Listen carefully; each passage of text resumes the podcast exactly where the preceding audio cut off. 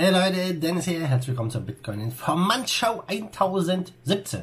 Ne, stimmt nicht, 1015 am 17. November. Wir sprechen über die Prognose von der Citibank. Ähm, äh, ja, Ende nächsten Jahres geht der Bitcoin bis auf 318.000 Dollar. Dann über Skybridge, ein weiteres Großunternehmen, wird in BTC investieren. Und es geht, gibt ein paar Probleme bei den chinesischen Bitcoin-Minern. Wir starten mit dem Preis und ja, gestern war wir bis auf 16.870 und äh, ja, jetzt stehen wir immer noch richtig, richtig gut. 16.730 und es sieht wirklich so aus, als ob der Bitcoin durchbrechen will nach oben. Es ist ja nur noch ein Katzensprung, eine kleine Candle bis auf das All-Time-High von knapp 20k. Sehr, sehr cool, wenn man das dieses Jahr noch erreichen würde. Und Bitcoin-Preisprognosen kennen wir ja zuhauf. Und Thomas Fitzpatrick, der geschäftsführende Director des Wall Street Giganten Citibank, hat einen detaillierten Bericht geschrieben mit dem Titel Bitcoin 21st Century Gold. Ähm, für die institutionellen Kunden der Bank. Und da hebt er ja die Ähnlichkeiten von Bitcoin und dem Goldmarkt von 1970 hervor und das wurde jetzt vor ein paar Tagen veröffentlicht. Der ähm, ja, Bericht stellt fest, dass die gesamte Existenz von Bitcoin von beeindruckenden Kurssprüngen gefolgt von starken Abverkäufen gekennzeichnet war, so wie wir es kennen. Und das sei genau die Art von Muster, die einen langfristigen Trend aufrecht hält, so Fitzpatrick. Und wir erinnern uns, nach dem Zweiten Weltkrieg gab es zwischen 44 Ländern ein Abkommen, das dazu führte, dass der US-Dollar die Weltreservewährung wurde. Ähm, der US-Dollar wurde an Gold gebunden, die anderen Währungen wurden an den US-Dollar gebunden. Und 1971 hat Richard Nixon diese Goldaufhebung, diese Golddeckung aufgehoben und hat letztendlich ja die äh, Fiat-Geldära eingeleitet, wo das Fiat-Geld mit nichts mehr gedeckt ist. Ja, also verantwortungsloses Ausgeben und Drucken von Geld, Inflation und Pipapo, das war der Startschuss. Und der Goldpreis ist natürlich da, da haben wir jetzt dann extrem auch angestiegen. Und ähm, er sagt halt hier auch von der Citibank, dass der erste Bullmarkt von Bitcoin von 2010 bis 2011 an den Goldmarkt in den 70er Jahren erinnert. Und das heißt, der Bitcoin-Kurs ähm, ja, hat sich im Zuge der Finanzkrise so gut entwickelt. Ähm, gerade auch in dieser 0% Zinsenumgebung floriert er. Und auch die Corona-Krise, die Bereitschaft der Zentralbanken, die Gelddruckmaschine immer am Laufen zu halten und noch weiter auszuweiten, die Geldmenge, ja, wird äh, den Bitcoin wahrscheinlich in Kürze auf neue Rekorde hochschnellen lassen. Ähm, das ist wirklich äh, ja etwas, was er hier mega bullish für den Bitcoin sieht.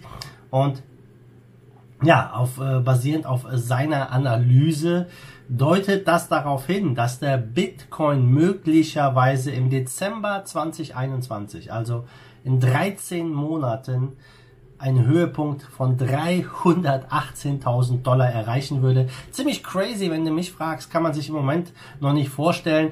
Aber 2016 zum Beispiel, als der Bitcoin unter 1000 Dollar war, wer konnte sich da ein 20x vorstellen und jetzt vom jetzigen Zeitpunkt ein 20x auf 318.000? Hey, ich habe überhaupt nichts dagegen.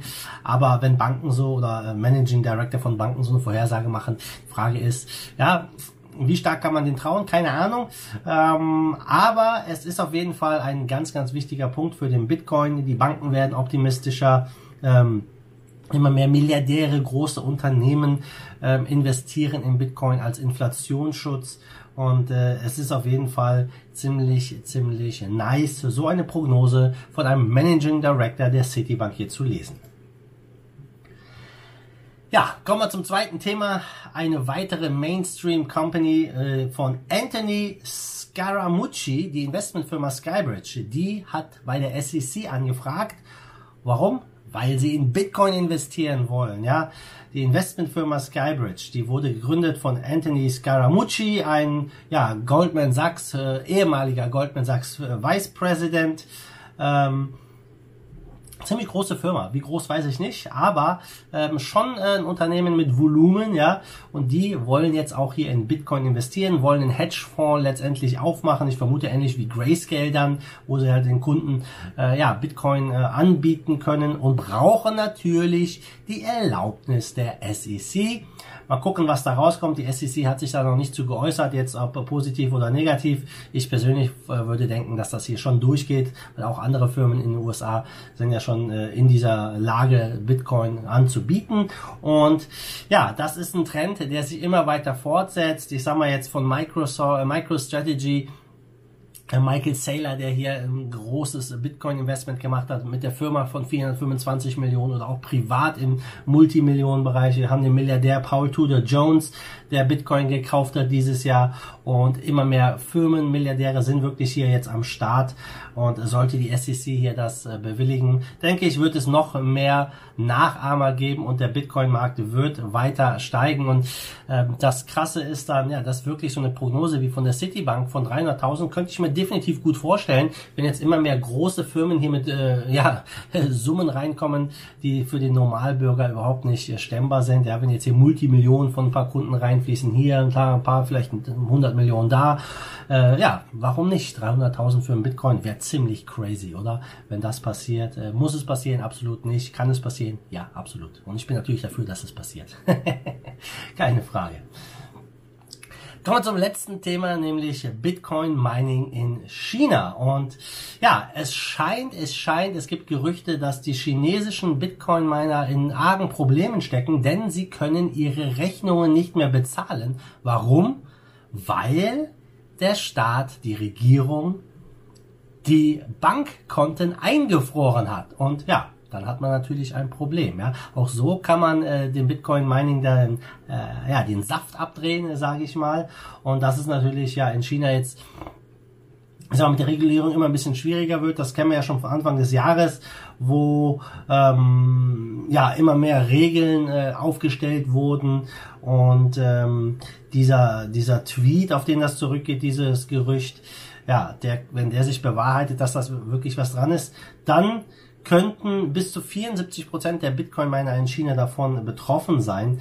Und äh, wir haben es ja gesehen, Anfang 2020 gab es halt, äh, ja, be bezüglich äh, Money Laundering und äh, ganzen Sachen, ja, in China stärkere Regulierung, was natürlich auch die Kryptobranche getroffen hat. Und ähm, so ein Bitcoin-Miner, der verbraucht ja in China jede Menge Strom, ja, wirklich massig an Strom. Und diese Rechnungen müssen sie halt in der lokalen chinesischen Währung bezahlen. Und wenn dein Konto eingefroren ist, ja, wie willst du die Bitcoins dann zu Cash machen, in dem Fall, um deine Rechnung zu bezahlen? Im Optimalfall würde dann der Stromanbieter Bitcoin akzeptieren, ja, da wäre das Problem gelöst. Ähm, für den Miner, der Stromanbieter hätte dann immer noch die Bitcoins. Aber man sieht ja, wie äh, ja, der Staat eingreifen kann, um so eine Industrie zu schädigen. Und wir sehen ja sowieso, dass in China mit dem Bitcoin-Mining immer starke Fluktuationen sind. Wir hatten die Regensaison, wo viele Miner ans Netz gegangen sind, die Hashrate ist explodiert, dann gab es einen richtigen Drop in der Hashrate, weil die ähm, ja, Regensaison endet, die Miner gehen woanders hin, sind vom Netz für eine Zeit, gehen dann wieder ans Netz und so weiter und so fort. Wir hatten das Halving ja dieses Jahr im Mai, wo die Block Reward äh, 50% gefallen ist auf nur noch 6,25 BTC pro Block. Auch das ist natürlich für die Miner ein Einschnitt. Klar, der Preis ist wieder ganz gut oben, aber nichtsdestotrotz 50% weniger Block Reward, keine Frage. Und Bitcoin ist die Nummer eins, was äh, die Hashrate angeht auf der Welt. Ähm, es sind über 65% des Minings sind in China. Die USA haben 7%, Russland 6,9%. Also da ist noch ein kleines Lückchen, würde ich mal sagen. Ja, eine kleine Lücke ist gut, eine große Lücke.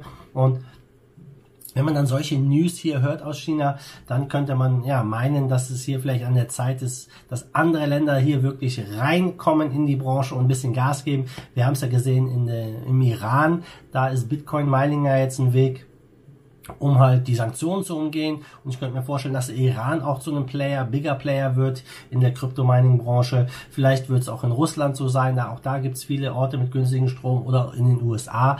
Ja, und es kann gut sein, dass sich die Bitcoin-Mining-Landschaft aufgrund dieser Entwicklung in den nächsten Jahren drastisch verändern wird. Wir werden sehen, was wirklich jetzt dran ist an diesen Gerüchten in China.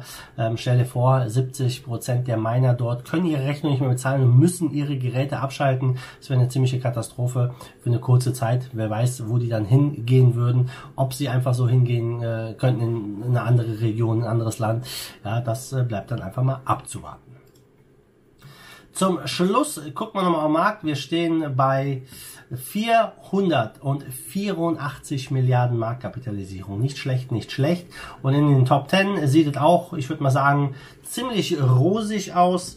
Ähm, alle Coins leuchten grün. Wir haben äh, Bitcoin mit 3% im Plus, Ethereum 2%, Ripple 10% Kursplus bei 29 Cent, Chainlink 5%, Litecoin 9, äh, über 9% Kursplus, Polkadot über 9%. Also es geht gut nach oben. Viele sagen schon, die Altcoin-Season startet jetzt bald.